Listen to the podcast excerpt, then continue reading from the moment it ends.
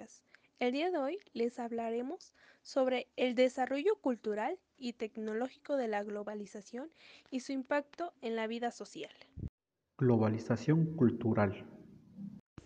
En el informe de la Comisión Mundial sobre Cultura y Desarrollo, presidida por el antiguo secretario general de las Naciones Unidas, Pérez de Cuellar, y auspiciada por la UNESCO, se está desarrollando en nuestros tiempos una cultura cívica global, una cultura que contiene nuevos elementos que deberán ser incorporados en la nueva ética global.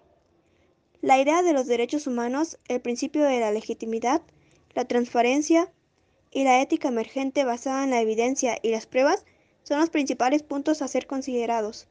Hoy en día, la idea de los derechos humanos, aunque todavía cuestionada por gobiernos recalcitrantes es una regla de conducta política firmemente enclavada y tendrá que ser una piedra angular de toda ética global.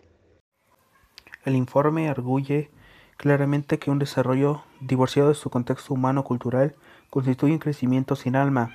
Esto significa que la cultura no puede ser reducida en último instante a una posición secundaria, como mero promotor del crecimiento económico. Continúa diciendo que los gobiernos no pueden determinar la cultura de un pueblo. En efecto, aquellos están parcialmente determinados por ella. Por lo tanto, expuestos se pueden distinguir de manera muy general dos dimensiones de la idea popular de globalización cultural. En primer lugar, sigue existiendo la fuerte idea de modernización cultural, un proceso que defiende la idea de que las culturas deben modernizarse. En segundo lugar, existe la idea del desarrollo de una cultura mundial cosmopolita, Ambos procesos manifiestan una visión determinista o pasiva. La UNESCO plantea que la homogeneización de la cultura es uno de los grandes peligros de la globalización. El rol de los organismos internacionales es vital, indispensable para buscar una democracia global.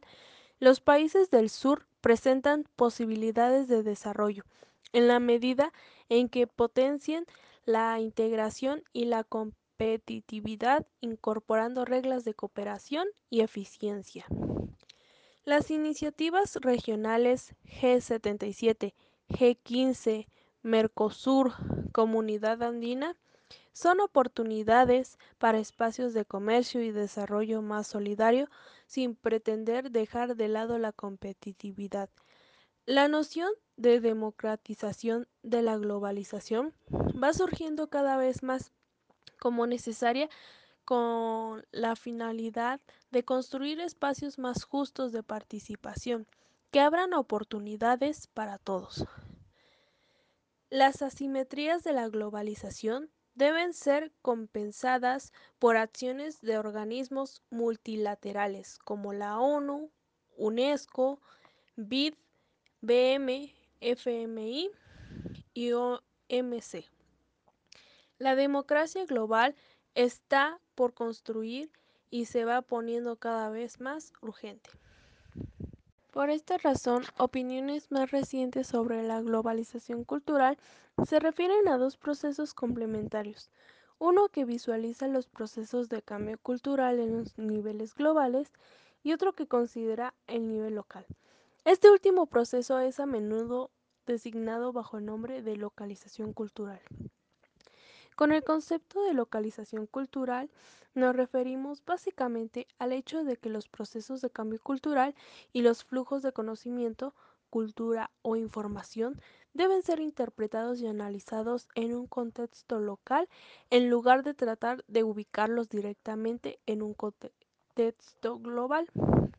El flujo puede tener un carácter global, pero las interpretaciones de estos flujos son, en primer lugar, locales.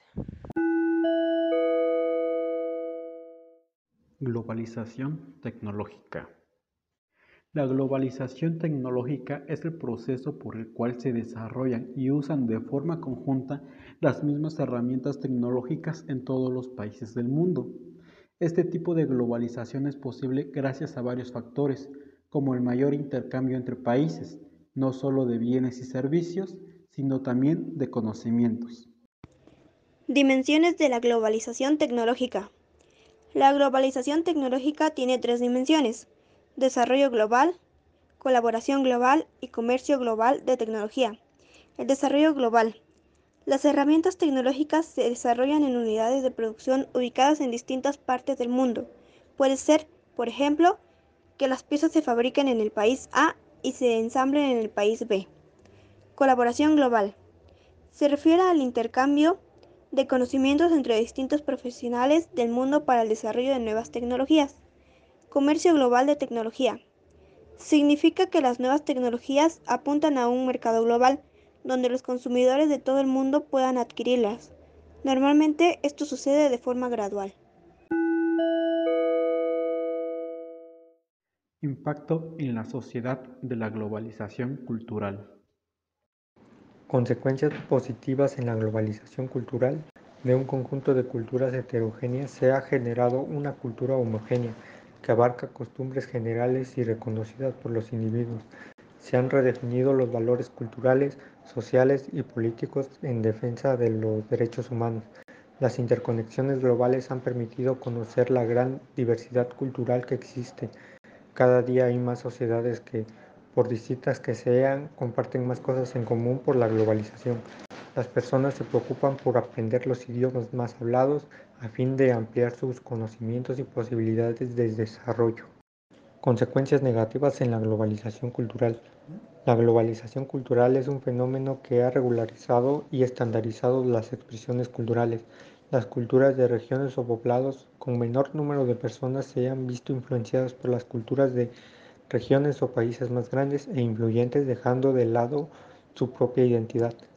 Están en peligro de pérdida u olvidado algunas costumbres o tradiciones culturales que han sido desplazados por otras de mayor influencia. Se reduce la diversidad cultural al generarse una cultura popular. Se imponen las costumbres de los países más desarrollados e influyentes en el mundo. Impacto en la sociedad de la globalización tecnológica. Las principales ventajas de la globalización tecnológica es que los países menos desarrollados pueden acceder a nuevas innovaciones que les permiten aumentar su productividad. Incluso pueden darse grandes saltos tecnológicos.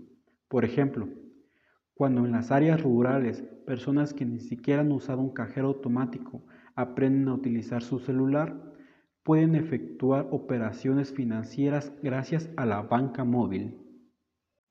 La globalización ha desarrollado la libertad económica y supuestamente ha elevado el nivel de vida en todo el mundo, incluso en el caso de que en términos relativos la brecha entre ricos y pobres sea cada vez mayor. Bueno, esto sería todo por el día de hoy.